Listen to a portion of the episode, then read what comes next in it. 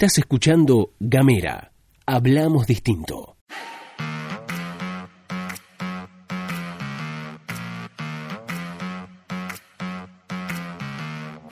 Buenos días, buenas tardes, buenas noches, depende del momento que le des play a esto que hemos dado en llamar La Pastilla de Gamera, este microinformativo que distribuimos de lunes a viernes 7.30 de la mañana. Mi nombre es Luz Escarpati y como es habitual me acompaña Gastón Lodos. Muy buenos días Luz, muy buenos días a todos, a todas, a todos quienes están escuchando. Buen comienzo de semana para todos. ¿Cómo andan? ¿Cómo andan, che? ¿Cómo están todos del otro lado? ¿Cómo han pasado el fin de? Les cuento que para recibir la pastilla de Gamera y todos nuestros contenidos, todas nuestras actualizaciones, pueden mandarnos un mensaje de WhatsApp al más 5492901502990.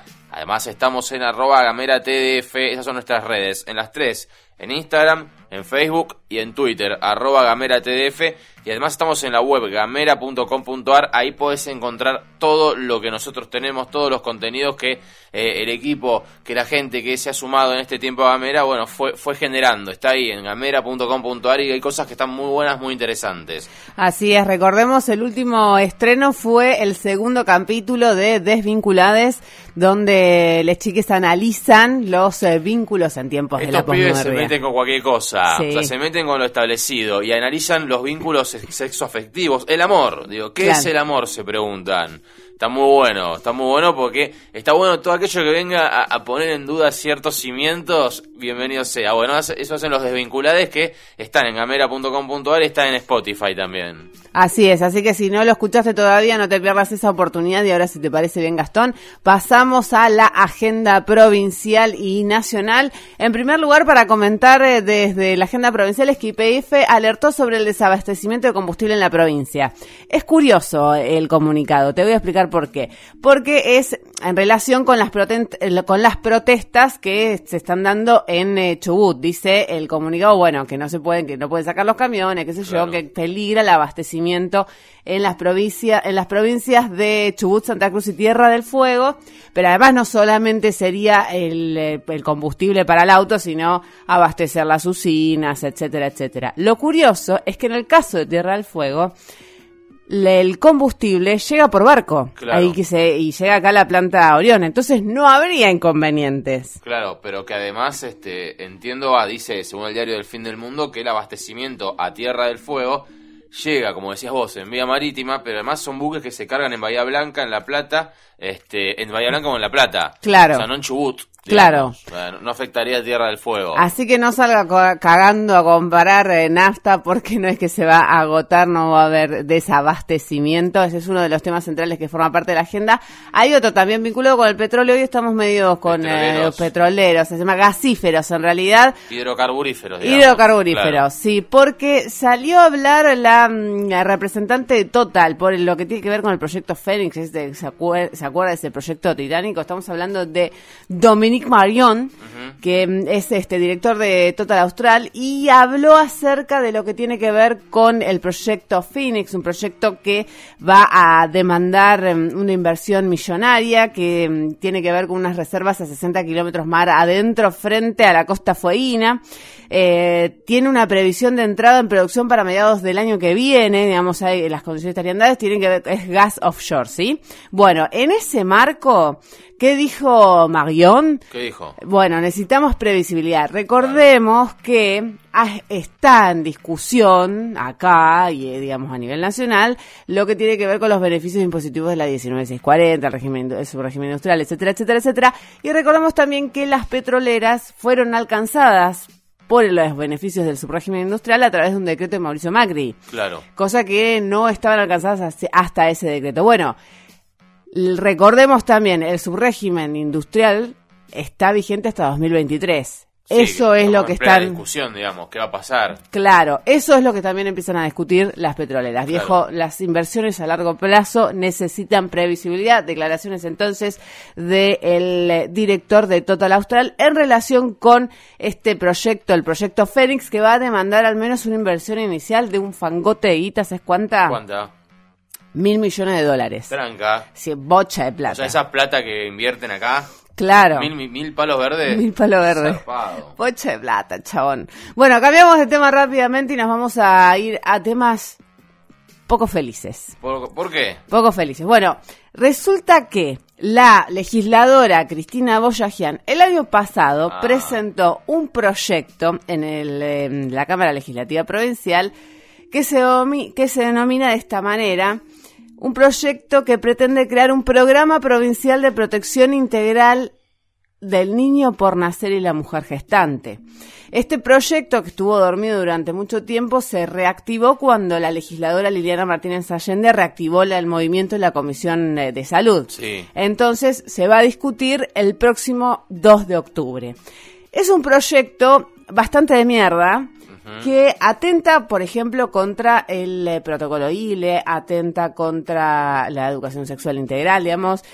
La verdad que eh, es un proyecto que busca establecer determinados criterios y determinados subprogramas dentro del Ejecutivo Provincial para evitar que las mujeres accedan a algo que ya es legal desde 1921, que es el aborto por causales, Claro. básicamente. Bueno, en ese marco, varias organizaciones que militan los derechos humanos y demás eh, sacaron comunicados. Bueno, pero an- antes de ir a eso, de todas formas, me interesa que contemos un poco, brevemente igual, tampoco tenemos mucho tiempo, por qué consideramos que es un proyecto, vamos a decir, este, eh, si quiere, que, que retrocede en derechos. Es decir, es genera un retroceso en ciertos derechos adquiridos, como por ejemplo el ILE, que ILE es interrupción legal del embarazo, también vamos a decirlo eso, este, que está absolutamente contemplado, digo, que no es discusión nada del ILE, que es no es lo mismo que el IBE, que es la interrupción voluntaria del embarazo. Exactamente. Este, una de las cosas que plantea este proyecto es que, por ejemplo, establece como violencia contra la mujer, ¿sí? Repito, violencia contra la mujer y el niño por nacer, toda interferencia o acción externa, sea estatal o particular, que tenga por objeto inducir o convencer a una mujer que cursa un embarazo a interrumpirlo, a interrumpir Claro. su curso.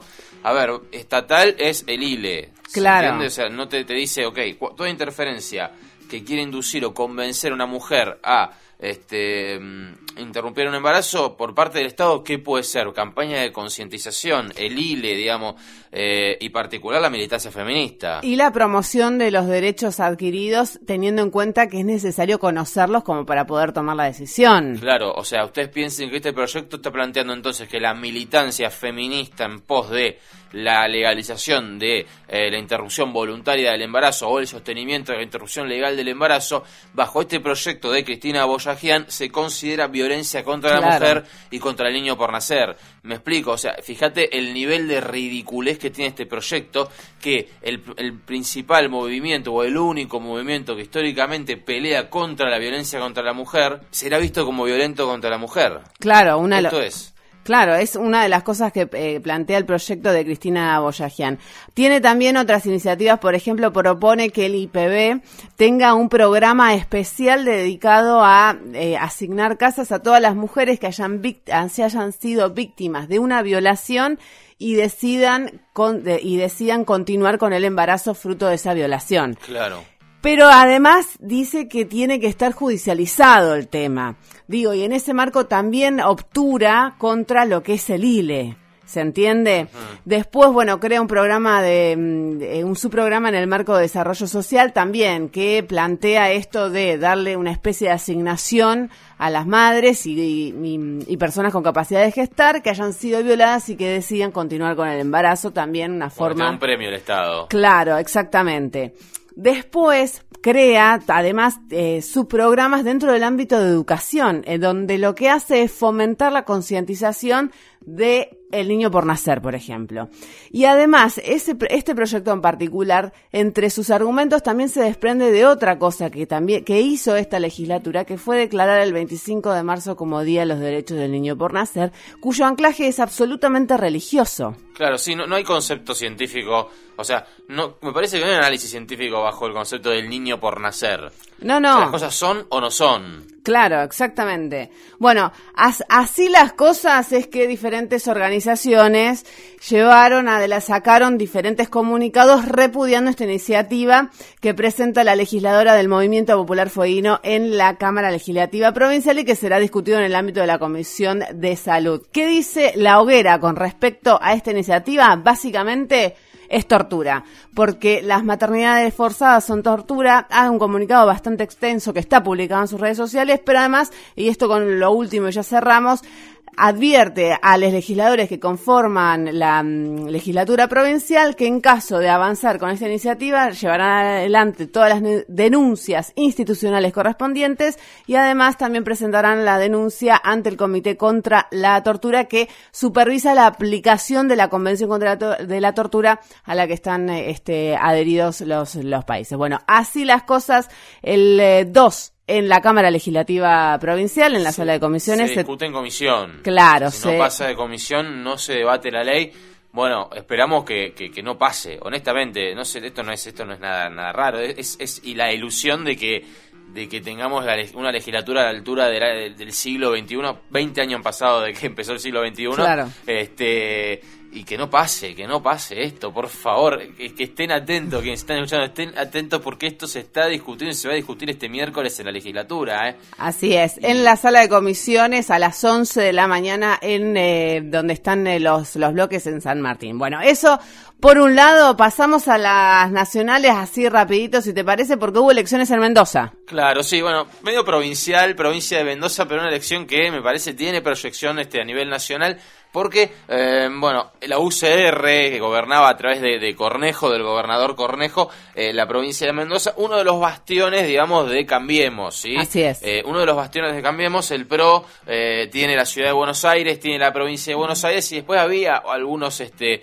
algunos epicentros grandes, este, en manos de el otro integrante de Cambiemos, que era la UCR. Uno es Jujuy, el otro es Mendoza, con Cornejo. Bueno, Cornejo no pudo renovar, no le daba la, no le daban los, este, venció su mandato y no puede renovar, por lo tanto presentó él un candidato su delfín, el señor Rodolfo Suárez, también de la Unión Cívica Radical, y por el otro lado, por el frente de todos, aparecía eh, Anabel Fernández Agasti, ¿sí? este, mm, que se presentó como el candidato con el frente elegí, en realidad se llama el frente, pero bueno, dentro, ubicada políticamente dentro del frente de todos, en Mendoza era frente elegí PJ, Anabel Fernández Agasti, las elecciones dieron a favor del UCR, eh, Rodolfo Suárez ganó con un 49,9% aproximadamente, más menos, ¿no? Siempre, y Anabel Fernández Sagasti sacó 34%, es decir, le sacó una diferencia importante, 15 puntos el candidato del UCR. Y esto eh, lleva también a un análisis este, interesante, porque em, en principio hay que decir que las elecciones en Mendoza el PRO arrancó, arrancó este año, el PRO en realidad no cambiemos, arrancó este año, digamos, nacionalizando todas las elecciones. Es decir, no sé si te acordás, la tenías a Macri, la tenías a Vidal, que ellos, los principales referentes del espacio a Carrió, saliendo a decir, bueno, este es mi candidato. Empezaron a perder, empezaron a perder como siete, ocho elecciones al hilo y se corrieron un toque. Claro. Esto es lo que pasó un poco en Mendoza, no pareció mucho, si bien era el candidato Suárez de Cornejo, digamos, de Cambiemos, del espacio Juntos por el Cambio, en realidad espacio oficialista a nivel nacional, no aparecieron mucho. Ahora sí, obviamente, y se estima que Macri va a ir a Mendoza en, cualquier momento.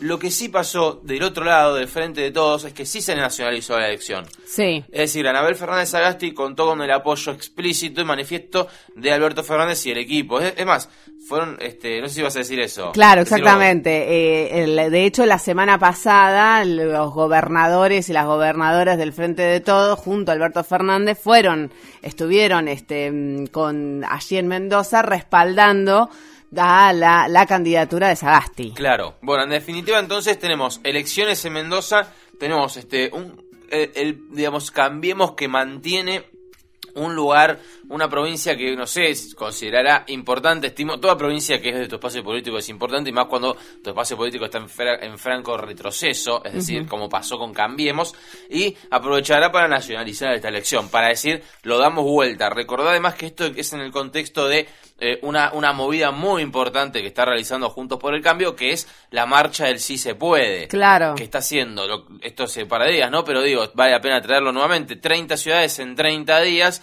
recorre Mauricio Macri, su equipo, este, manifestándose en favor de ellos mismos, ¿no? Algo así sería la cosa. Bueno, eh, esto va a ser tratado en estos días, las elecciones en Mendoza, y por eso las traemos, porque a nivel nacional representan un poquito de aire para Mauricio Macri en su, en su digamos, relato de lo damos vuelta, ¿sí? Claro. Eh, bueno, ganó entonces, cambiemos, en Mendoza renovó la gobernación, pero cambió el gobernador, ahora va a gobernar Rodolfo Suárez a partir del año que viene, la candidata del Frente de Todos, Anabel Fernández Agasti, perdió este por unos 15 puntitos más o menos. Este, bueno, está bueno poder analizar un poquito las estrategias electorales y poder ver cómo a partir de ahora Mendoza, y ya está para incluso algunos diarios, Mendoza va a ser como este el, bastión. El bastión del sí se vieron que sí se puede, bueno, no se crean tampoco que venían gobernando Mendoza. claro. Solamente la mantuvieron. Así es, y eso también da la cuenta para que para nacionalizar una elección o para ganar una elección no hace falta, hace falta mucho más que una fotito. Pequeño dato. Sí. También, además eso, está muy bueno eso, porque no, siempre tira tanto este Si no, pregúntale a qué no. Claro, absolutamente, que había logrado la foto con Cristina y perdió estrepitosamente, ¿no? Contra Harrington. Eh, ¿Sabe cuántas mujeres hasta ahora van a gobernar el año 2020? ¿De cuántas provincias? ¿Cuántas? Dos. Bueno, hasta acá llegamos. Esto ha sido todo por hoy. ¿Estuviste escuchando La Pastilla de Gamera?